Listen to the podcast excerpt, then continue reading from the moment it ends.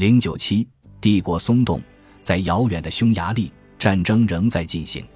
在奥斯曼野战部队回到伊斯坦布尔后，被团团围困的要塞驻军只能独立应付神圣同盟的军队。一六八七年冬天及一六八八年的头几个月，哈布斯堡在奥斯曼防卫薄弱的边界获得了大片土地，包括一五九六年以来就被奥斯曼占据的埃格尔。在更西边的波斯尼亚边境，哈布斯堡也取得显著成功。奥斯曼虽在当地募兵支持驻地守军，结果却不理想。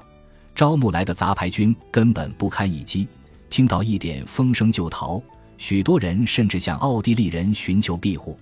在伊斯坦布尔，整个冬天的危机导致军队忽视了为1688年军事行动所做的准备工作。大维齐尔·伊斯马伊帕夏没有指挥在匈牙利的部队，反倒是反复无常的侄子奥斯曼帕夏被委以挥师反击哈布斯堡的重任。他因为带着自己的人马留在伊斯坦布尔城外，免于被卷入整个冬天的暴力事件。他任命了许多自己人担任军事职务，但效果并不太好。他们似乎很难改掉自己的旧习惯，因为他们骚扰农村的报告不断传进伊斯坦布尔。而这里的老百姓饱经多年战争蹂躏，积贫度日。侄子奥斯曼显然不能或者不愿约束自己的部队，许多人呼吁政府动员军队镇压他，因此他被撤除了匈牙利前线指挥官的职务。大维齐尔·伊斯马伊帕夏任职仅两个月，就成了宫廷内斗的牺牲品。一六八八年五月二日，他被解职。取而代之的是前进卫军总司令及维也纳兵败后担任匈牙利前线指挥官的泰基尔达的酒鬼穆斯塔法。现在他的身体已经恢复健康。兵变刚发生时，奥斯曼部队推往彼得罗瓦拉丁。泰基尔达的穆斯塔法先是随着浅肤色的苏莱曼抛弃了部队，后来却又返回，在远离伊斯坦布尔的达达尼尔要塞躲过了那个动乱的冬天。为了不让准备不足的奥斯曼军队直面哈布斯堡军队及其他前线的敌人，泰基尔达的酒鬼穆斯塔法开始紧急组织军备。奥斯曼的战备情况一塌糊涂。一六八八年，适合军事行动的时间即将结束，和平的希望依旧渺茫。奥斯曼兵源短缺，战线太广，政府根本拿不出万全的解决办法。在之前的兵变中，野战部队违抗命令。大军从前线返回，直逼伊斯坦布尔。此时，苏丹的部队又多次威胁现存秩序的存在，把伊斯坦布尔拖入长达数周的骚乱。这显示军纪明显已荡然无存。此外，赏田封地以保证地方骑士带着护从参战的制度，显然也已经无法满足帝国防卫的需要。事实上，从实用性的角度来说，这套制度早已失效。如今看来，想要保证足够的可用兵力，最大希望还是在于再度启用侄子奥斯曼帕夏及其同伙，让他们参与帝国边境防御。尽管他们对乡村及农民的骚扰显示他们不愿放弃打家劫舍的旧习，因此为镇压他们进行的动员被终止。奥斯曼将这批人再次整合进入国家体制，他们被封为行省总督或桑贾克贝伊。条件是，他们要带领自己的部下上战场。传统上，将桀骜不驯的个人拉入帝国体制范围内，是让他们重新效忠奥斯曼的重要手段。这一次比较新奇的一点是，奥斯曼将如此多的叛军改造为帝国军队的骨干。这支军队的成员首先效忠的不是苏丹，而是他们的领袖。依靠这样一支军队保卫帝国，明显会带来更多的灾难。一六八七至一六八九年之间，伊拉克里翁、卡缅涅茨及蒂米施瓦拉的奥斯曼驻军指挥官先后被刺杀，更充分证明了中央权威的衰落。为军事行动提供资金与为其提供人员一样困难，国库空虚，奥斯曼人只得融化金银盘子以筹集足够的资金。在十七世纪，奥斯曼想尽办法也没有筹到足够的白银铸造自己的钱币。所以，他们允许欧洲各国及新征服地区的银币在帝国内自由流通。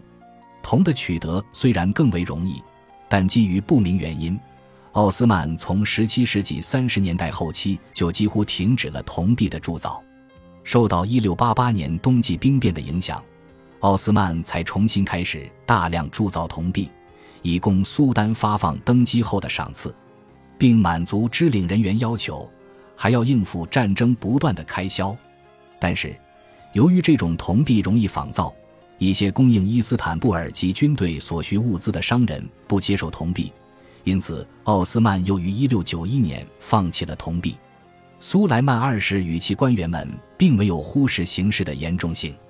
然而，到了1688年6月，尼德兰联省共和国出使奥斯曼宫廷的使节求见大维齐尔，带来了神圣罗马帝国皇帝利奥波德及其盟友的求和意愿。这个为结束战争而进行调停的提议是由奥兰治的威廉提出的。他的目的在于使目前现在匈牙利的奥地利军队脱身，以调往莱茵兰及普法尔茨，加入他正在组织的对抗路易十四的同盟。这个行动的消息也经由贝尔格莱德的军队指挥官传到伊斯坦布尔。尽管苏莱曼在登基时信誓旦旦地宣布要不计代价亲率大军光复先人征服的领土，但他还是决定派出特使。向利奥波德重提两人祖辈之间的友谊，及费迪南三世与穆拉德四世本世纪初在哈布斯堡与奥斯曼之间的和平条约。按照惯例，新苏丹会向其他国家统治者致函宣告他的登基。这一次收到信件的包括莫卧儿苏丹奥朗泽布以及伊朗、乌兹别克、也门、法国、英国及尼德兰联省共和国的统治者。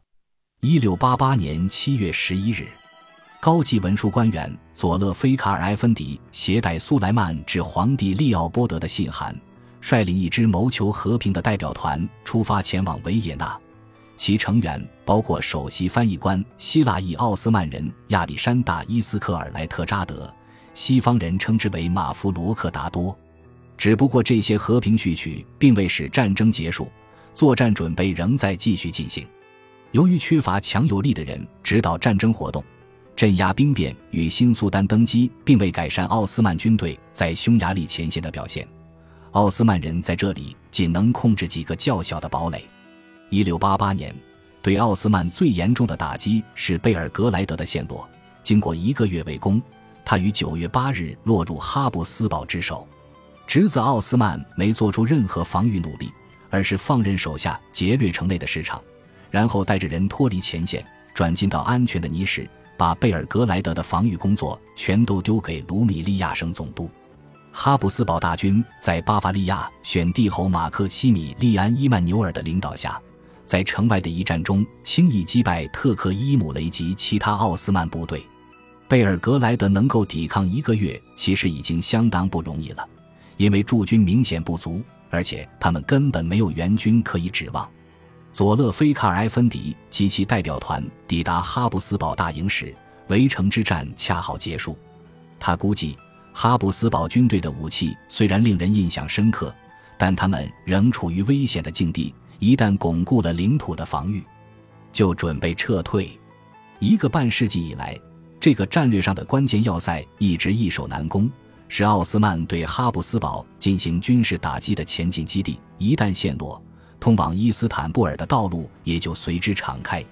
贝尔格莱德的居民顺多瑙河而下逃亡，以躲避挺进的哈布斯堡部队。奥斯曼在多瑙河畔所掌握的要塞的守军也逃跑了。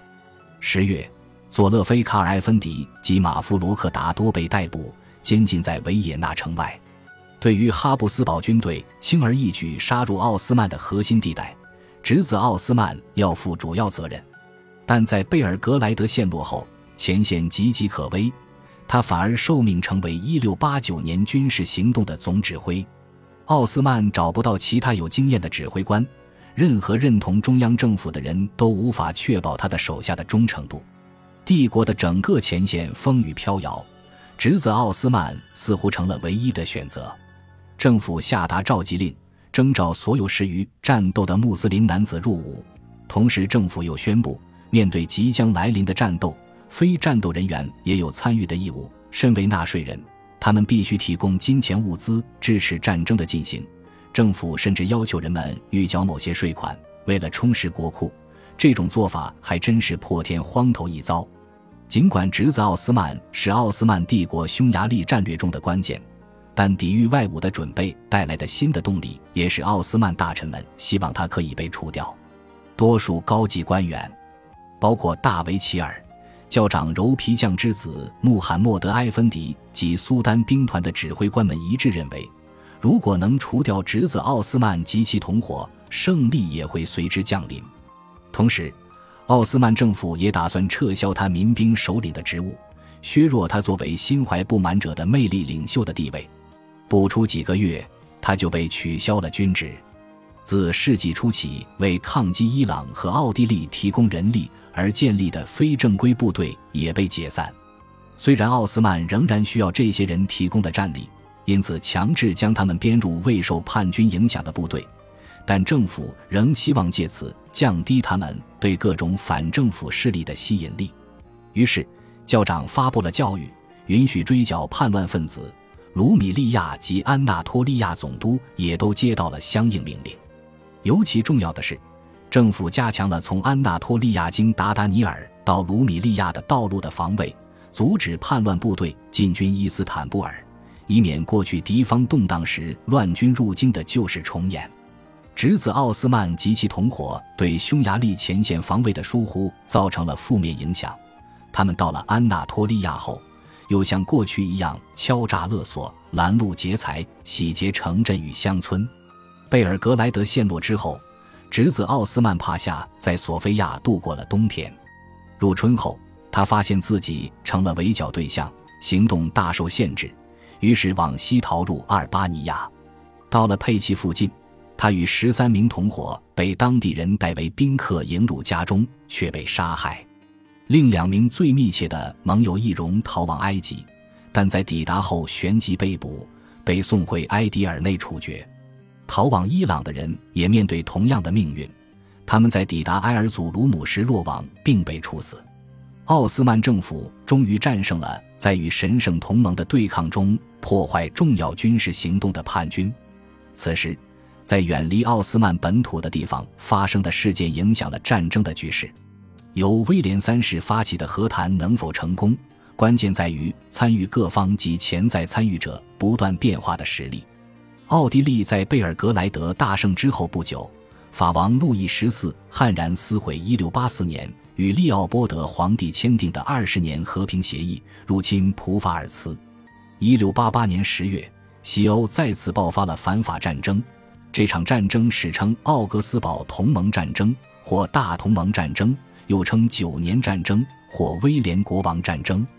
它分散了哈布斯堡对抗奥斯曼的资源。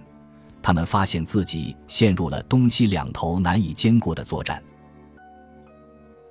本集播放完毕，感谢您的收听，喜欢请订阅加关注，主页有更多精彩内容。